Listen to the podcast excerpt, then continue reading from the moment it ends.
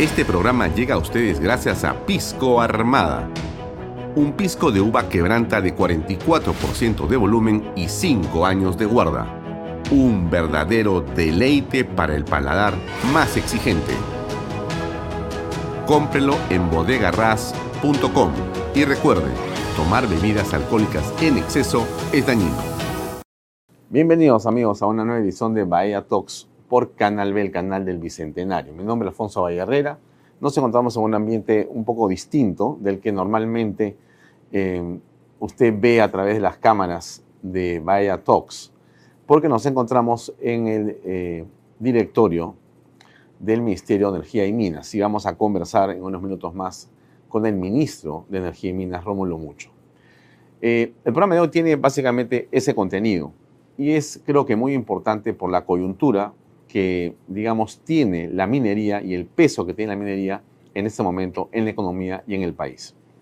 A ver, como creo que todos sabemos, la minería en este momento representa un, digamos, porcentaje del Producto Bruto Interno muy importante. Da eh, rentas cuantiosas, puestos de trabajo y genera en realidad un espacio de producción, de productividad muy importante en los tres sectores, minería, energía y petróleo. Evidentemente, en los tres campos hay mucho, mucho que discutir.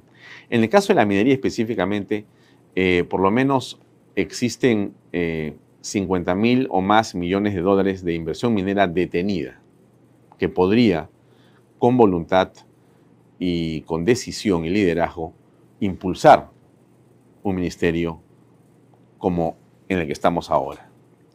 En el caso de la energía es evidente que lo que tenemos es eh, una, digamos, eh, fantástica eh, capacidad para generar hidroenergía a través de los enormes ríos que vienen en las quebradas desde la sierra del Perú y que termina perdiéndose, digamos, en el Océano Pacífico, pero que no se saca provecho de esa capacidad, de esas caídas de agua, de esa hidroenergía. En realidad estamos usando un porcentaje muy, pero muy bajo y muy corto de lo que podría ser nuestra potencialidad en ese rubro. En realidad casi toda la energía eléctrica del Perú debería, debería ser hidroeléctrica, pero además de ello deberíamos estar exportando claramente a otros países energía si nos pusiéramos digamos, ese objetivo, cosa que no estamos haciendo. En el caso del petróleo, qué duda cabe que Petroperú es, digamos, un tema espinoso, complicado y que va a necesitar no solamente decisión, sino conocimiento. ¿Cómo hacer para lograr salvar lo que a todas luces parece una empresa deficitaria y que, digamos, eh, sigue tomando recursos del Estado de manera descontrolada? Para todo ello se requiere liderazgo, se, requiere conocimiento y se requiere muñeca política. Vamos a ver qué dice el, ministro Rómulo Mucho, que por, digamos, de más está decir, la experiencia en el campo la tiene por décadas. Vamos a conversar con él para conocer un poco la biografía de Rómulo Mucho, cuál es la especialidad que tiene, por qué es que está vinculado históricamente a la minería y cuáles son sus pensamientos, sus ideas claves tanto en la minería como en la energía y en el petróleo. Vamos entonces a una breve pausa comercial y nos puede seguir como siempre a través de las redes sociales de Alfonso Valle Herrera, las redes sociales de Canal B, nos puede seguir por eh, eh, las redes sociales de Diario Expreso, también el día domingo por PBO Radio 91.9, la radio con fe, nos puede seguir en la página web de Canal B, nos puede seguir por nuestra amplia red de cable operadores a nivel nacional. Está Yotalan, Econocable, Cable Más, WinTV, eh, Incavisión, Amazónica TV y otras cableeras que se están incorporando a las transmisiones. Gracias por todo. Vamos a una brevísima pausa y enseguida conversamos con el ministro Rómulo Mucho.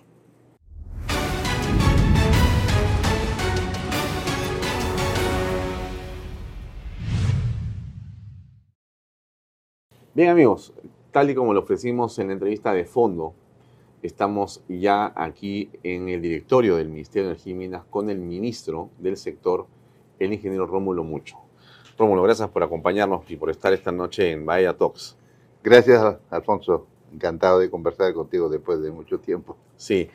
Bueno, Rómulo, queremos tocar algunos temas que son de coyuntura importantes, pero yo quisiera que para que el público tuviera un contexto de Rómulo mucho más claro, porque hay gente que podría, digamos, no conocerte y otros simplemente para recordar, eh, me gustaría hablar un poco del origen de Rómulo mucho en el campo de la minería, porque tú eres un hombre que viene del antiplano, eres un puneño de corazón y de nacimiento, cuya formación está basada en Puno, en la Universidad del Antiplano, pero ¿cómo así es que te vinculas a la minería desde tan joven y cómo son tus orígenes? Yo nací en una comunidad rural allá en Juli, capital de la provincia de Chucuito, en Puno.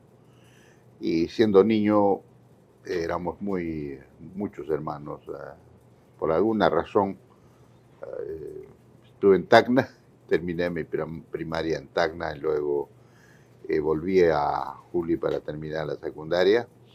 En aquellas épocas había muchas huelgas, ya nunca empezaba el año, el año periódicamente donde el correspondiente. Entonces aproveché un año para irme a trabajar a Tacna, ¿no? joven. No, no había esa ley hoy perversa que no se puede trabajar antes de los 18. Trabajé en una planta concentradora de minerales que recuperaba de los relaves de Toquepala. Y justo me encantó porque en el colegio sí era un muy buen alumno en matemáticas, en ciencias, física, química. Y, me encantó el proceso de recuperación del cobre y es más, entré como asistente, al final terminé en el año que estuve como laboratorista, ¿no? Entonces yo dije, esto es minería, comencé a ganar plata, ah, bueno, me gusta mucho. Ah, se, se, había aperturado la carrera en la Universidad Nacional del Altiplano, así que me fui a Puno a estudiar. ¿La carrera era ingeniería de minas? Ingeniería de minas. O sea que tú eres un ingeniero de minas. Ingeniero de minas. Pero además he leído, creo que en Wikipedia, que tienes una formación que se extiende en posgrados eh, en el extranjero. Creo que he visto algo de Canadá y también de Japón. Explícanos un poco qué es eso, por favor. Cuando termino la universidad, aquí había un, curso, la beca Atlas Copco, ¿no? Eh, participaban, cada universidad presentaba a sus mejores candidatos, los mejores alumnos, ¿no? Yo era de la primera promoción de Puno y esto yo ya me había preparado porque sabía años atrás que este, esta beca era muy famosa se publicitaba mucho en los periódicos, dije que alguna vez quiero ganar esa beca, ¿no? Ese año, el año, a fines del año 81, ya había terminado la carrera y me vine a postular, ¿no? Y gané la beca número uno en el Perú, ¿no? Esa es la de Atlas Copco. Atlas Copco, es una empresa sueca, ¿no? y participaban pues todas las universidades donde había minería, como la Católica, la UNI. ¿Esa beca qué cosa implicó en términos de conocimiento? Esta beca era un premio prácticamente de recorrer Europa, ¿no? Visitar fábricas, visitar universidades, eh, centros de entrenamiento, centros de investigación, una larga travesía, ¿no? Por Inglaterra, por Bélgica, por Alemania, y Suecia fundamentalmente porque la empresa matriz era sueca, ¿no? Y también pasamos por Francia y terminamos en España. Así que de España ya retornamos al Perú. En ese momento Rómulo Mucho ya era alguien, ¿no? Era alguien, así que todo el mundo quería darme trabajo. Yo les agradezco mucho. Me dijeron, vamos a Centromín, vamos aquí, vamos allá. Y bueno, escogí trabajar en una mina de tungsteno en Puno, para el Grupo Arias, pero no duré mucho porque justo apareció en esa época el proyecto Tintaya, que era la inversión más grande de toda la década. Tintaya, eh, una mina del Estado, pero un tajo abierto de cobre en Cusco, en Espinar. Así que yo empecé en Tintaya, ¿no? desde el inicio. Ahora, pero han habido otras, eh, digamos, ah. expresiones eh, de conocimiento tuyos. He visto, insisto, Canadá y he visto Japón. Eh, en el año 84, casi a fines del 84, me llega otra invitación, ¿no? De la YAICA, la, Agencia Internacional de Cooperación de Japón. Bueno, yo cumplía los requisitos, llené todo, envié. A los dos meses me dicen, Rómulo, tienes que viajar a Japón, ¿no? Vine, hice tus, todo mi trámite de pasaporte, ¿no? Y al rato ya estaba nuevamente en Japón, o sea que era otra cultura, de, europea, a, a, otra también muy desarrollada, obviamente, ¿no? Japón era también la cúspide del desarrollo. La verdad que me gustó, igual que la primera, y aprendí mucho, ¿no? Aprendí mucho en esta beca. Igual pasó más de seis meses, tuve que regresar a la misma empresa, Tintaya, yo trabajé en esa época, y luego, este, bueno, lo, empecé a viajar. Hice cursos de educación continua en, Canadá, y bueno, a Estados Unidos he ido varios cursos de capacitación, a Australia y, y, también a Europa. Entonces, ingresé a la mina, eh, salí de la mina, me fui a la mina Pasto Bueno, otra mina de tungsteno, muy famosa, por cierto, tungsteno de primera calidad, porque en aquellas épocas, cuando estaba en plena construcción Apolo, el cohete Apolo para el Apolo 11, llevaron tungsteno de la mina, ¿no? De mina de Pasto Bueno, de la firma Málaga Santolaya. Y trabajé allí, vinieron los terroristas, ingresaron, escapamos. Eran épocas de terrorismo. Escapamos porque ya en varias minas habían atacado los terroristas y especialmente eh, asesinaban a los gerentes, superintendentes. Y, bueno, pues este, sin nada, una mochila, salimos ¿no? de la mina, medianoche salimos. Al día siguiente ingresaron, este, pusieron dinamita a la planta concentradora, al grupo, no, especialmente al, a la hidroeléctrica que había ahí.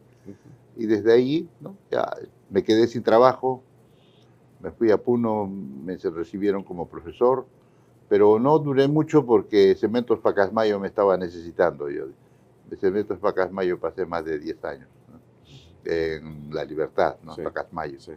Y luego eh, terminó ya y era hora de salir, incluso me llevaron el grupo Hochi, la Cajamarca, para abrir una mina de oro, una mina Zipán.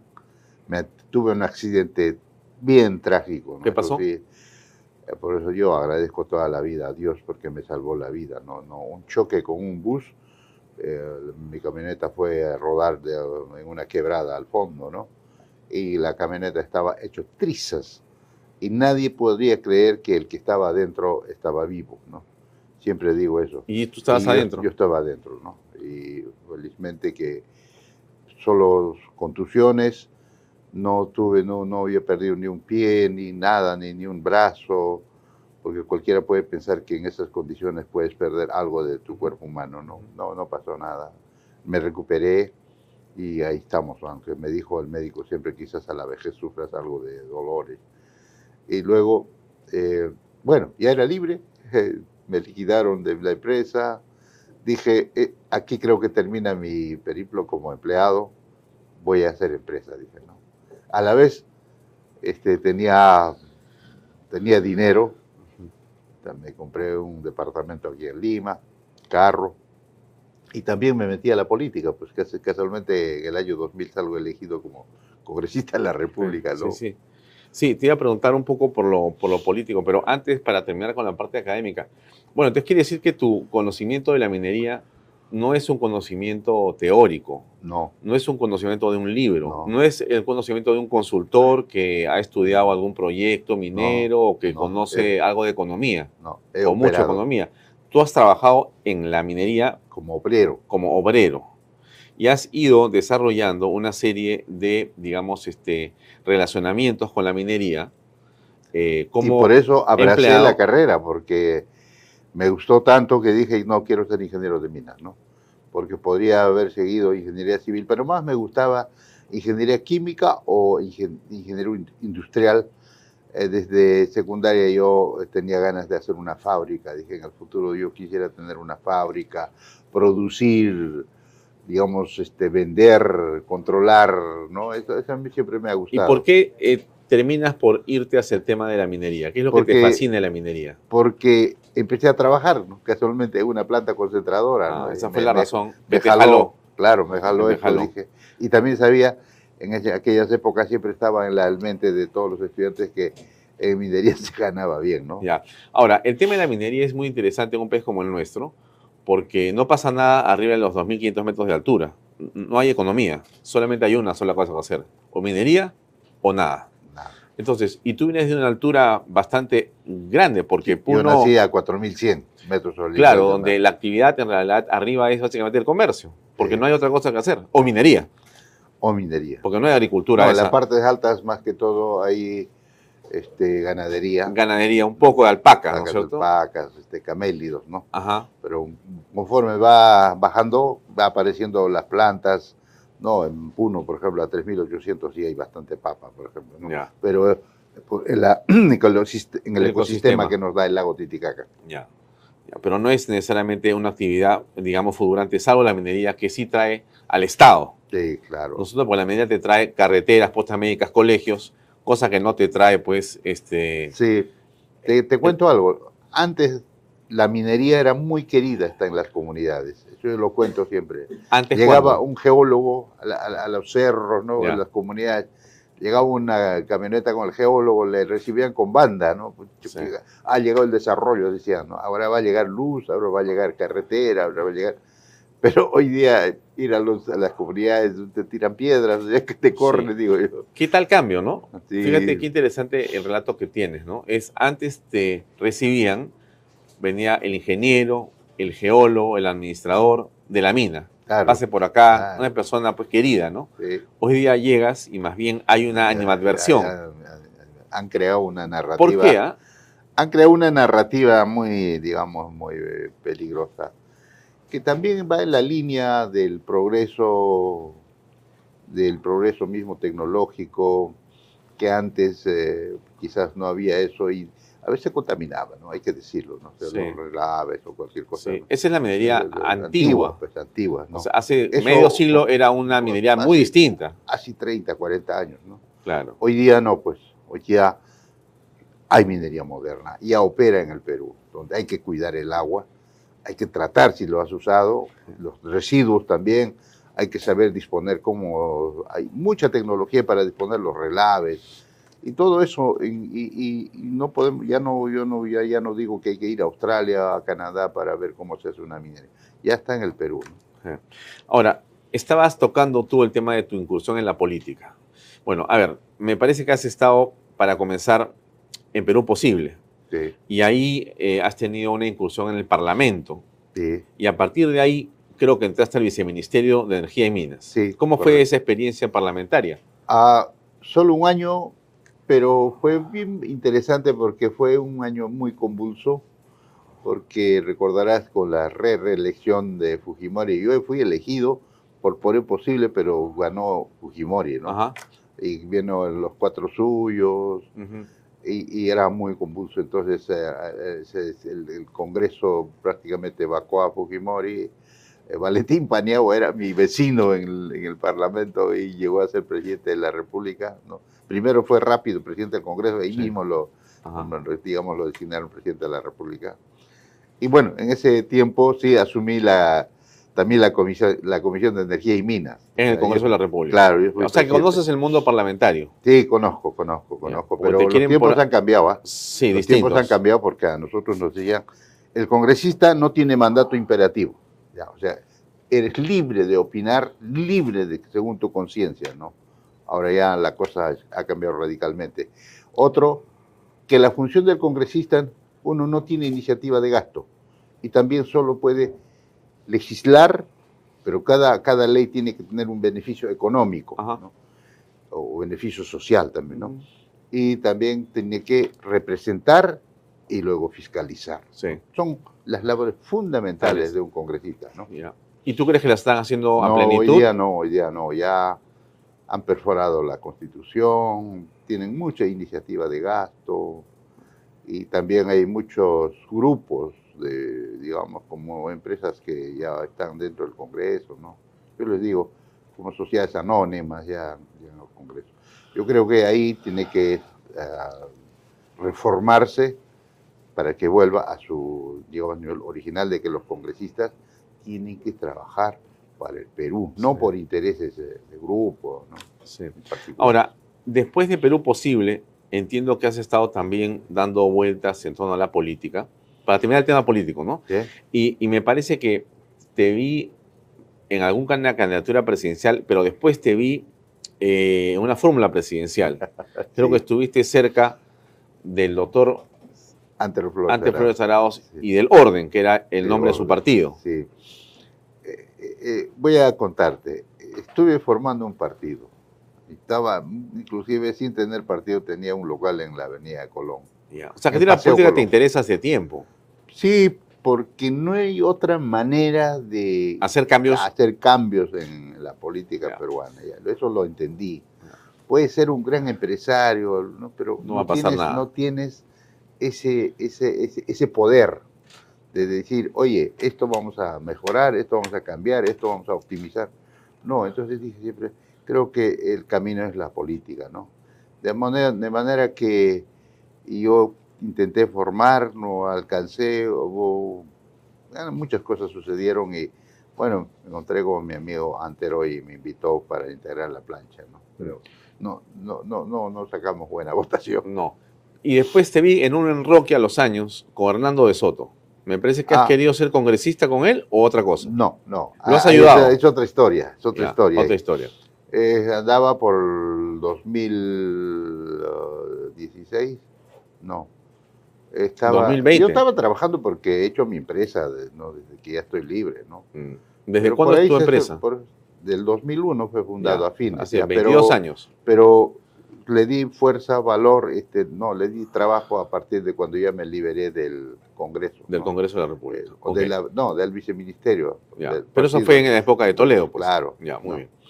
Entonces yo ya, ya prácticamente estaba ajeno a la política y me dediqué a, digamos, a formar empresa. Y por ahí se aparece un amigo que, que estaba formando el partido Avanza País.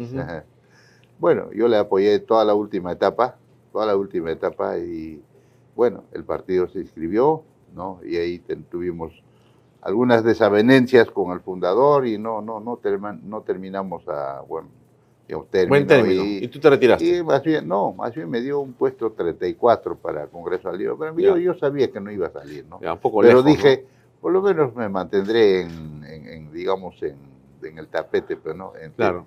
no, no, me ma- mantendré para poder que, que, que sepan de Rómulo mucho. ¿no? Claro, 34. Claro. Claro. Bueno, o sea que la política es un tema que te, que te apasiona. ¿Hay algún político que tú admires? Sí, claro que sí. Ahí política es el arte de servir. Lo he leído bastante. Quien es político tiene que tener esa vocación de servicio. ¿no? Eh, Antero para mí es buen político. ¿no? Este, también creo los que han sido políticos, por ejemplo, a Valentín Paniagua, este, puede ser inclusive del APRA, ¿no? algunos políticos, políticos, políticos, ¿no? que, han dado su vida por la política y que obviamente la mayoría no creo que ha dado la talla a pesar de haber tenido la oportunidad de mejorar el Perú, porque el Perú al final los resultados de la- del crecimiento económico, de, de la cierre de brechas, al final dicen si fue bueno o malo. ¿no? Sí. Ahora, en el transcurrir llegas eh, ahora a ser ministro de la señora Tina Boluarte. ¿Cómo se produce ese nombramiento? ¿Qué circunstancia? Tú estabas en otra cosa. Sí, es verdad. Eh, pero hay una cosa también que te quiero contar. Desde el 2004 casi soy candidato al ser ministro. Siempre me decían cuando cada cambio que había, Rómulo ya va a ser ministro. Rómulo ya habían pasado varias veces, así que dije ya me volví de viejo, así que no, no, ya no, ya no quiero ser ministro. Ya, Pero es que tienes el perfil, ¿no? Has est- eres ingeniero de minas, has estado en el tema metido, conoces las empresas, has estado en el sector. eh, en fin, Conozco el funcionamiento. claro. Pero has tenido una vinculación con el Instituto de Ingeniero de Minas del Perú. Yo soy institucionalista desde estudiante.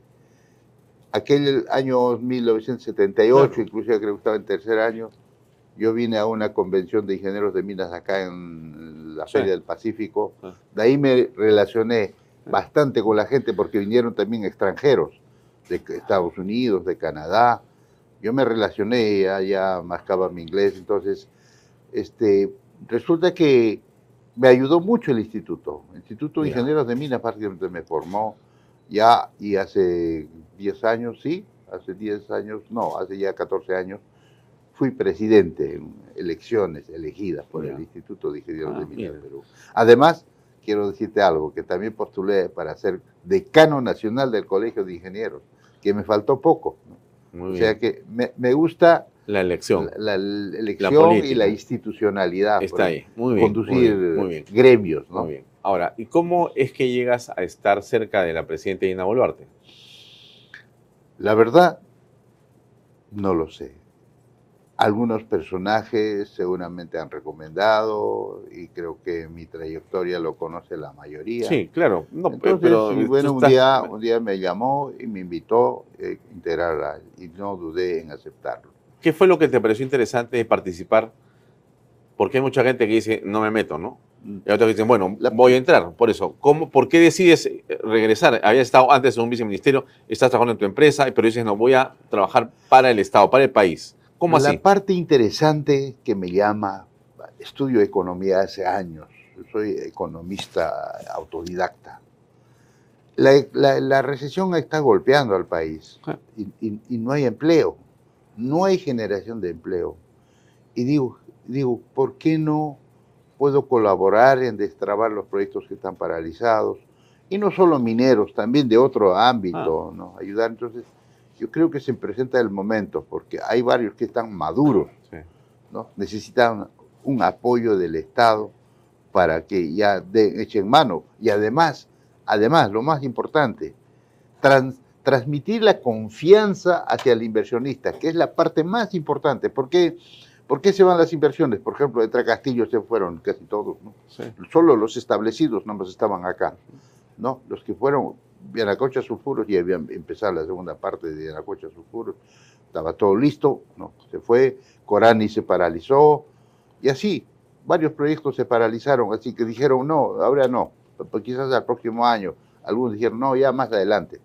Entonces eso creo que es fatal para un país como el nuestro que necesita recursos, que necesita seguir avanzando. Dije, ¿por qué no eh, colaborar con la presidenta de Boluarte y con el premier? ¿no? De, con el premier me conocía en algunos encuentros, ya en Canadá, en varios eventos nos hemos conocido. Con Alberto Tarola. Sí, Ya. con, con el premier. Entonces yo, yo en algún momento le dije, si quieres, te colabora en la minería, ya le había dicho ya. Ujú.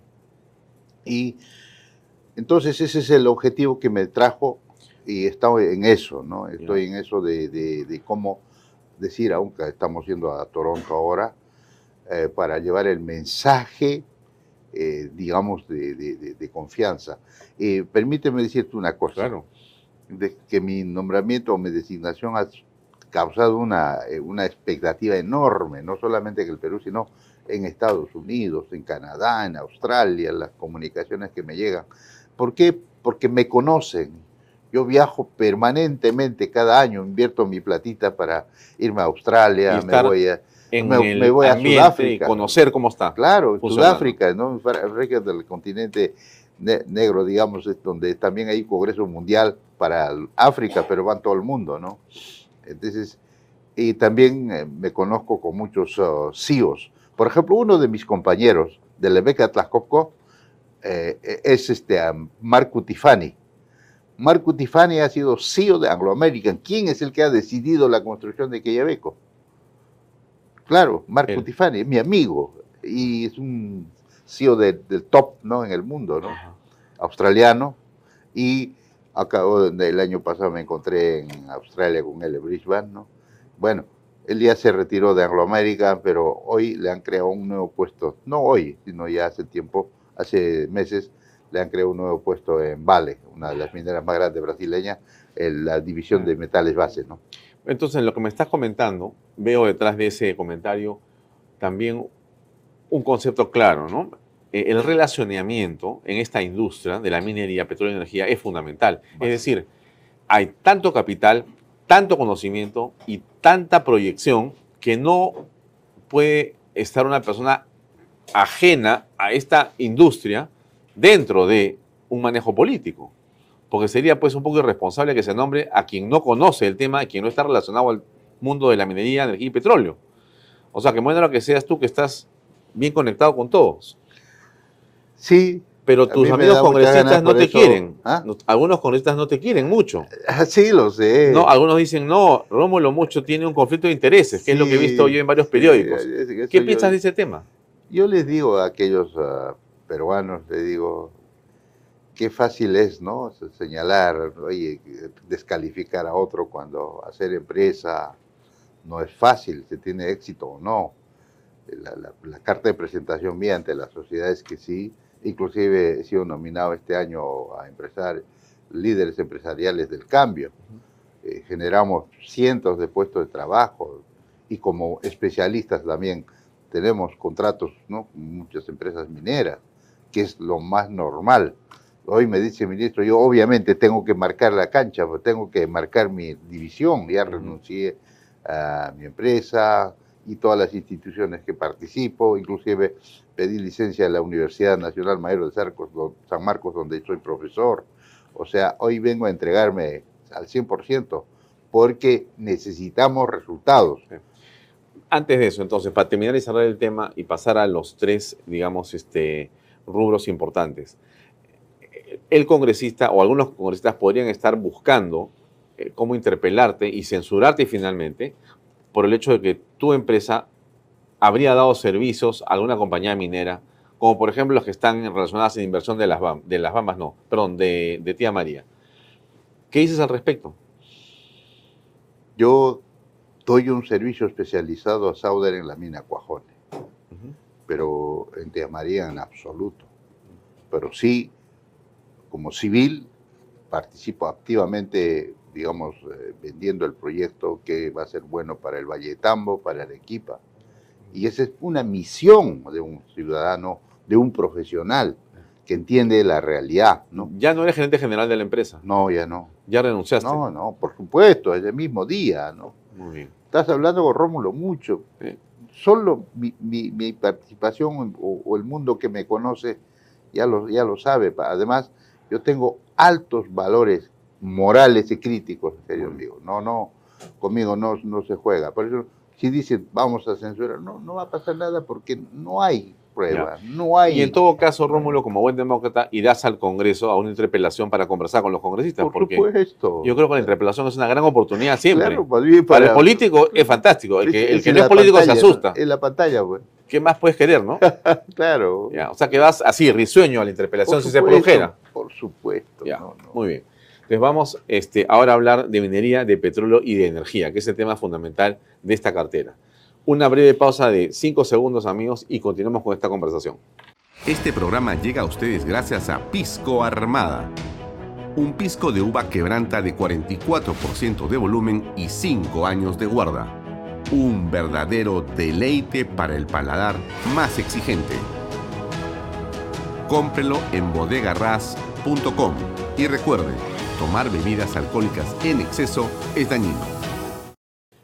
Seguimos con Rómulo mucho en esta conversación y bueno, queremos hablar de minería. Y te hemos visto con un gran entusiasmo iniciar tu gestión hablando de Tía María. Saliste con el pie en alto diciendo Tía María va, que es un discurso político muy importante, pero distinto al que el gobierno te tuvo hace no mucho tiempo, cuando dijo, podría ser, no estamos seguros, mejor no va. Entonces, ¿cuál es realmente la situación de Tía María?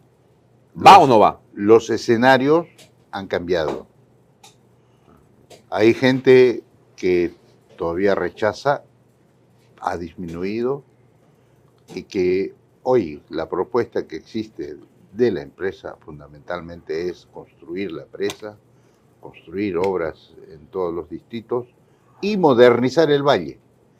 Hace tiempo que yo vengo hablando cómo se puede modernizar el Valle Tambo. Más que todo, un desarrollo integral del Valle Tambo. Pero necesita un aliado. ¿Quién es el aliado? Ahí Tía María, pues. Es el que va a dar recursos y, y ¿por qué no convertimos el Valle de Tambo en un valle agroexportador? Se puede Hoy día- gracias a Tía María. Por supuesto.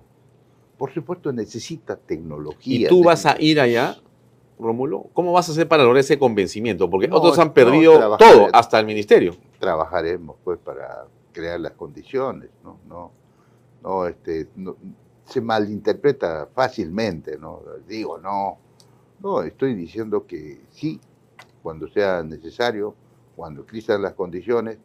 Ya tengo también una experiencia que casi eh, me han herido bastante en el proyecto Majas, ¿no? cuando fui viceministro. O sea, yo jamás he tenido miedo a, nada, pero sí, hoy día este, hay que trabajar y con la gente hacer entender bastante, ¿no? Hay que realmente, somos humanos. Y como humanos, hoy día no hay trabajo en el Valle, no hay trabajo en Arequipa, no hay trabajo en el Perú. ¿Quién en su sano juicio podría decir, además la minería moderna existe. Claro, el argumento es, va a contaminar el valle, va a contaminar el agua. No, ya eso es pensamiento del pasado. Mm, bien, ahora, eh, estamos hablando de un horizonte de inversión minera de más de 50 mil millones de dólares, pero hay cosas que pueden convertirse en dinero casi inmediatamente. Tía María es uno, con 1.500 millones de dólares, pero hay un par más interesantes que me gustaría preguntarte. Uno es Chalcobamba, hay que abrir un tajo ahí y hay como 500 millones de dólares listos para entrar. ¿Cómo es eso? Primero es Corani, una inversión de 600 millones, que tiene todo. ¿Y eso cómo lo ves? Eh, la empresa está trabajando para conseguir financiamiento. ese proyectito creo que este año ya es un hecho. Mira, o sea que podrías anunciar. Sí, ya, hemos anunciado ya, Corani. Luego, los, digamos, ampliaciones, diríamos, ¿no? Las bambas con Chalcobamba, es una ampliación de otro tajo, que la comunidad estaba ocupado por la comunidad Huancuir y otro, pero creo ha hecho un trabajo grande la empresa al ya entrar en diálogo, entrar en un, ya un arreglo ¿no? con la comunidad y ya la empresa pueda operar. ¿no? Ya. Entonces, y también el Tintaya Antapajay con Colocohuayco. Sí, Colocohuayco es otro que está listo. También está listo, falta algunos procedimientos que probablemente en este año también podría O sea, el objetivo de la gestión de Rómulo Mucho es que esos cuatro proyectos salgan de todas maneras. Ya hemos anunciado eso. Porque cuando entré al ministerio vi una linda pantalla que decía 5 mil millones de dólares este año. Claro, claro. Ya hasta el momento ha sido autorizado prácticamente ya casi más de cercano a los 3 mil millones. Por ejemplo, reposición antamina, ¿no? 2 mil millones. Ya está eso ya se va a empezar a caminar. ¿Esa es tu gestión? Viene, viene antes, pero me tocó anunciarlo. Pues, ya, estás con suerte, estás con suerte. Y también otros proyectos menores. Sí. Ahora, pero a ver, el empresario se queja de todas maneras de lo siguiente. Dicen, en realidad la minería se ha convertido en un espacio de pura traba. No se puede avanzar, dicen. En Canadá, tres meses.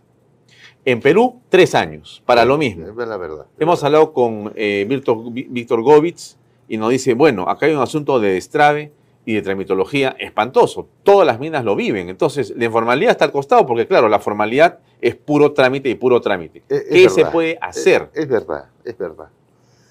Es que el Estado creció, crecieron las instituciones y no favorecieron realmente al avance de las inversiones mineras. Lo que estamos pensando, quizás no vamos a, no vamos a eliminar las, cada uno cumple su función ya. Lo que siempre he dicho es que, que esas instituciones más bien deben ser eficientes para acelerar los procesos. Sentido de urgencia, ¿no? Claro, sentido de urgencia, de inmediatez, la necesidad, de interés público. Mm. Entonces yo creo que estamos logrando eso porque la ventanilla única digital ya para exploraciones ya está prácticamente, y luego viene el, BUD, o sea, ventanilla, única digital ya para propiamente para desarrollar proyectos. ¿no?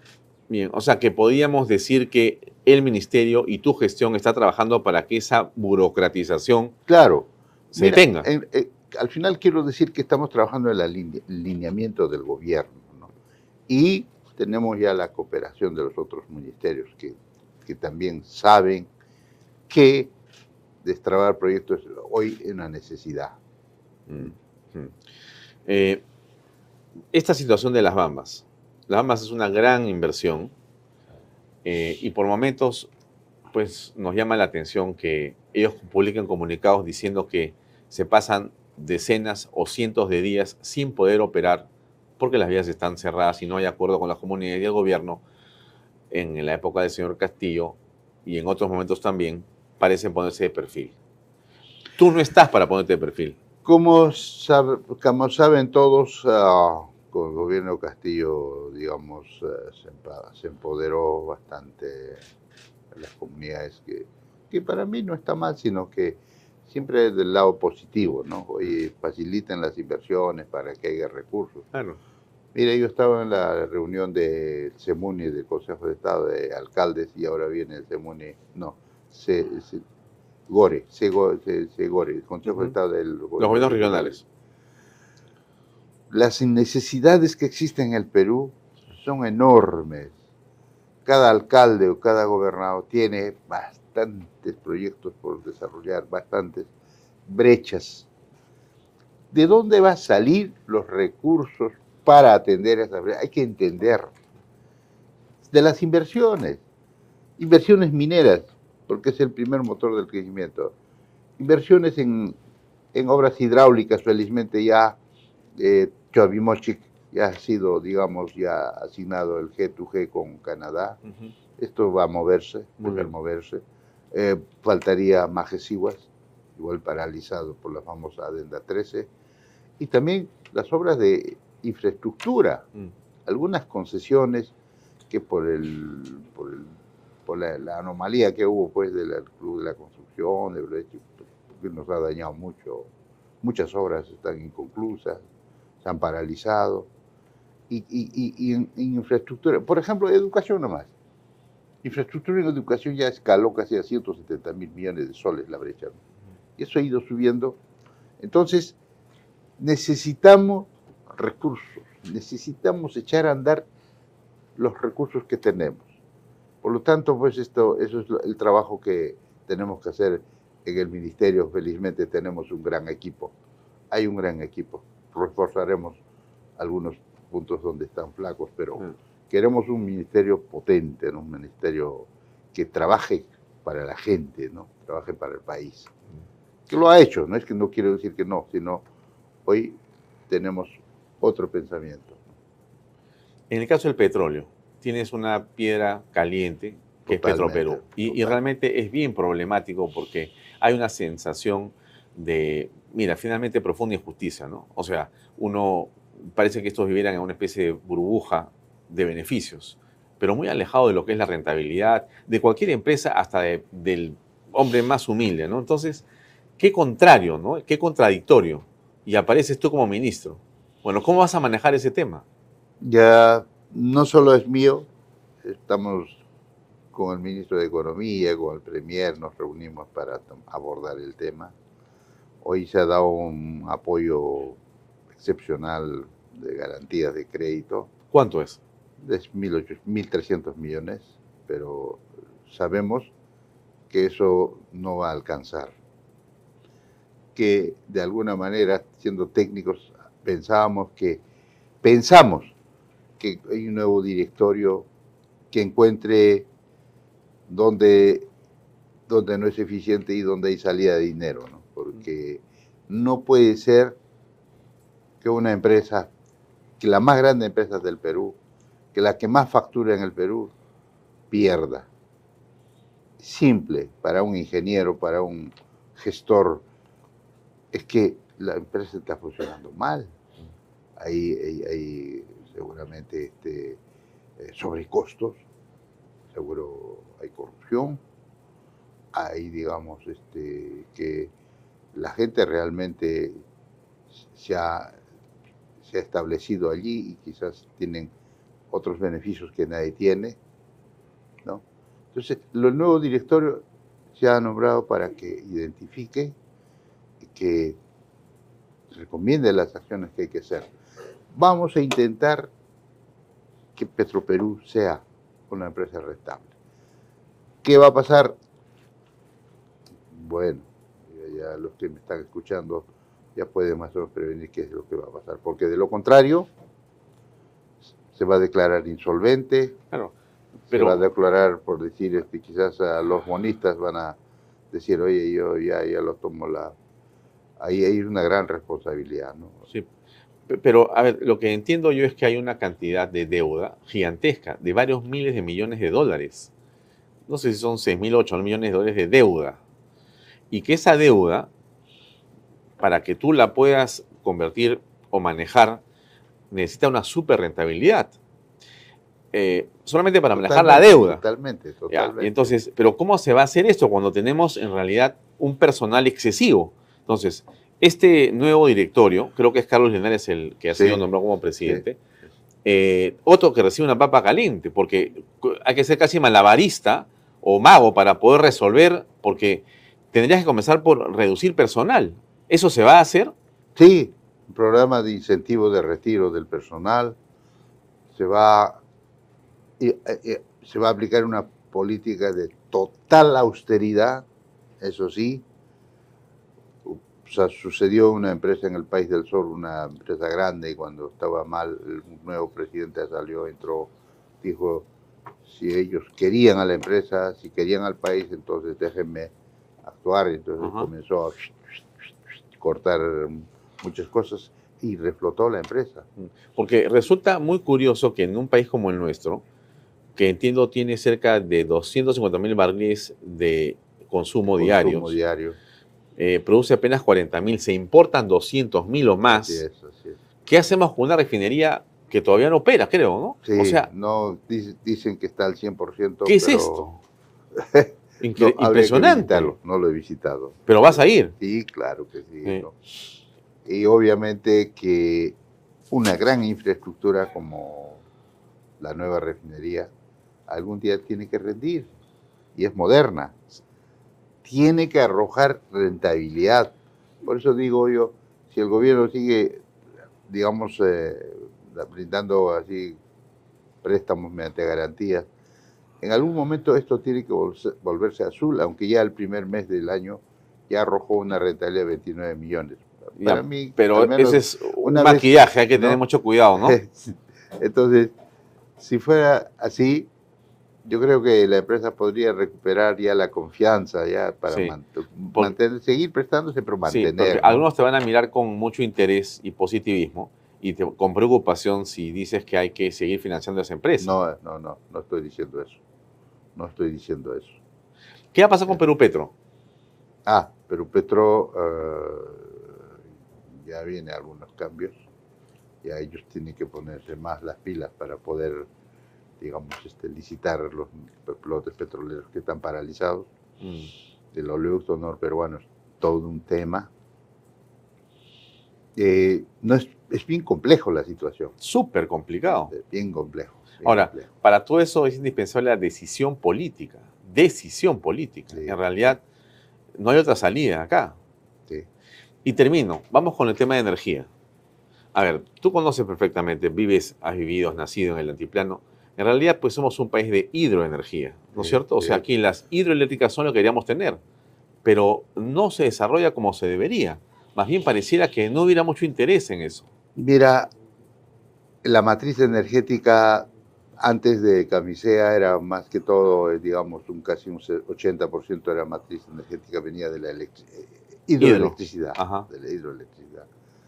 Llegó Camisea, en un momento llegó casi al 50%, ahora está un poquito ya en bajada. Yo creo que la energía térmica creo que queda ahí. Ahí queda. Entonces ahora sí hay que impulsar. Casi tenemos ese lineamiento de, promocionar, mover digamos, la energía hidráulica, ¿no? También es verdad que como no hay desarrollo de grandes proyectos, ¿quiénes son los que consumen? Siempre en el, el hace años, ¿quién es el que mandaba la pauta, eso eran los proyectos mineros, porque consumen 100, 200, 300, 400 megawatts. Entonces decía, hoy hay reserva, no hay reserva. ¿no? Entonces ya, hay urgente, hay que construir tal hidroeléctrica, tal proyecto, ¿no? Pero hoy, si vemos desde un ángulo de, proyección, tenemos, necesitamos promover más, porque eso también va a ayudar a que los proyectos mineros salgan, ¿no? Porque dice, cuando tú desarrollas un proyecto minero, ah, ¿de dónde voy a tomar energía? ¿no? Voy a construir mi propia planta, eso ya encarece pues el CAPEX. Y Y entonces eso ha ayudado también en la época del- del- del- de la década pasada para que, digamos, crezcan los proyectos. ¿no? Mm. Energía con crecimiento económico, con proyectos, van casi en paralelo. Sí. Pero hay un tema ahí que me insisten a mí, varias personas conocen el tema y me dicen, en realidad el Perú podría ser un país que exporte energía eléctrica fácilmente si pusiéramos a trabajar la inversión privada en el desarrollo de esas hidroeléctricas. O sea, más allá de la minería, que es lo que dices, creo que estamos todos de acuerdo. Pero, ¿qué pasa con la capacidad para poder... O sea, están ahí las cataratas, está el agua, se va, al- se va al Océano Pacífico. ¿Por qué no, por qué no, no, por qué no hay una agresiva política del Estado de mucho. incentivar la inversión privada para exportar a Chile, a Brasil. No hay mucha catarata, pero sí en la vertiente del Atlántico, eh, según un estudio de Electroperú allá en 1978 que lo tengo, fácil el Perú podría generar 60 mil megawatts ¿no? de manera comercial. Pero No es poco, también, también no es poco, no es poco. Eh, Tenemos también dificultades ya medioambientales porque hay que hacer algunas veces embalses, ¿no? presas y, y Pero lo puede hacer la empresa privada, no el Estado. Claro, claro, pero no. Medioambientalmente también este, hay temas. Bueno, controlar, a pero no, no paralizar, ¿no? Mm, Porque no. todavía hay, el Estado está en ciertos lugares. Hay como cuatro o cinco hidroeléctricas de casi 2.000 megawatts. Sí. ¿sí? Y, y- y el Estado en ciertas partes está presente en el campo de la energía, pero con sus concesiones paraliza la inversión privada. ¿Te parece increíble? Como compitiera con la inversión privada en el Perú hoy día. ¿Cómo resolver esto? Va- va- va- vamos a analizarlo a fondo. Lo cierto es que nos hemos reunido también con las empresas, tanto de generación como de transmisión, ¿no? y viendo cuál es el plan energético a futuro, porque al final la, tiene que existir demanda Sí. ¿no? para que exista oferta. ¿no? Ujú. Entonces, si tienes pura oferta, no hay demanda, entonces eh, no, la inversión también estaría pues de más. Tiene que marchar siempre, Sí. demanda con la oferta, ¿no? Bueno, Rómulo, gracias por tu tiempo. Una pregunta final nada más. Este ministerio que tú estás también es un ministerio pues radioactivo, ¿no? Porque la minería y la energía y el petróleo son radioactivos en el Perú. O sea, hay una, digamos, eh, enorme compulsa de intereses, ¿no? Las comunidades, eh, las asociaciones civiles, el empresariado, el Estado, todos están vinculados de alguna manera a que esto se lleve por tal o cual lugar, ¿no? ¿Cómo ves el futuro de Rómulo Mucho? En la medida que me dejen trabajar, tenga buen equipo, haremos este, los cambios que necesita el sector. Eh, sí, necesitamos la confianza, pero fundamentalmente hoy estamos en un lineamiento de gobierno, ¿no? que nos ha dicho bien claro. Y así, así lo abordamos en el Consejo de Ministros. ¿No? Y me siento contento porque hoy tengo una alta responsabilidad de uno de los ministerios más importantes del país. Los son- tres sectores son, pero muy, muy, muy importantes. Entonces eh, es una alta responsabilidad, necesitas un buen equipo que te acompañe y fundamentalmente gente que quiere al país, ¿no? Y, y solo así vamos a ser eficientes. Y mi, mi lenguaje siempre es eficiencia, eficacia, productividad. Solo así podemos nosotros sal- salir adelante.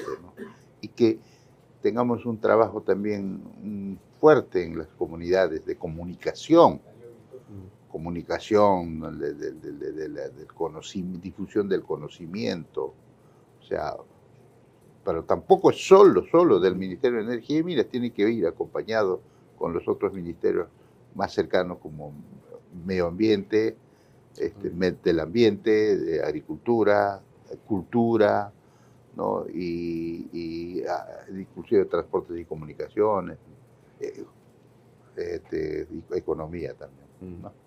Muy bien. Gracias, Rómulo. Muy amable. Amigos, eso es todo por hoy. Nos despedimos. Hasta la próxima semana. Buenas noches. Este programa llega a ustedes gracias a Pisco Armada. Un pisco de uva quebranta de 44% de volumen y 5 años de guarda. Un verdadero deleite para el paladar más exigente. Cómprelo en bodegarras.com. Y recuerde, tomar bebidas alcohólicas en exceso es dañino.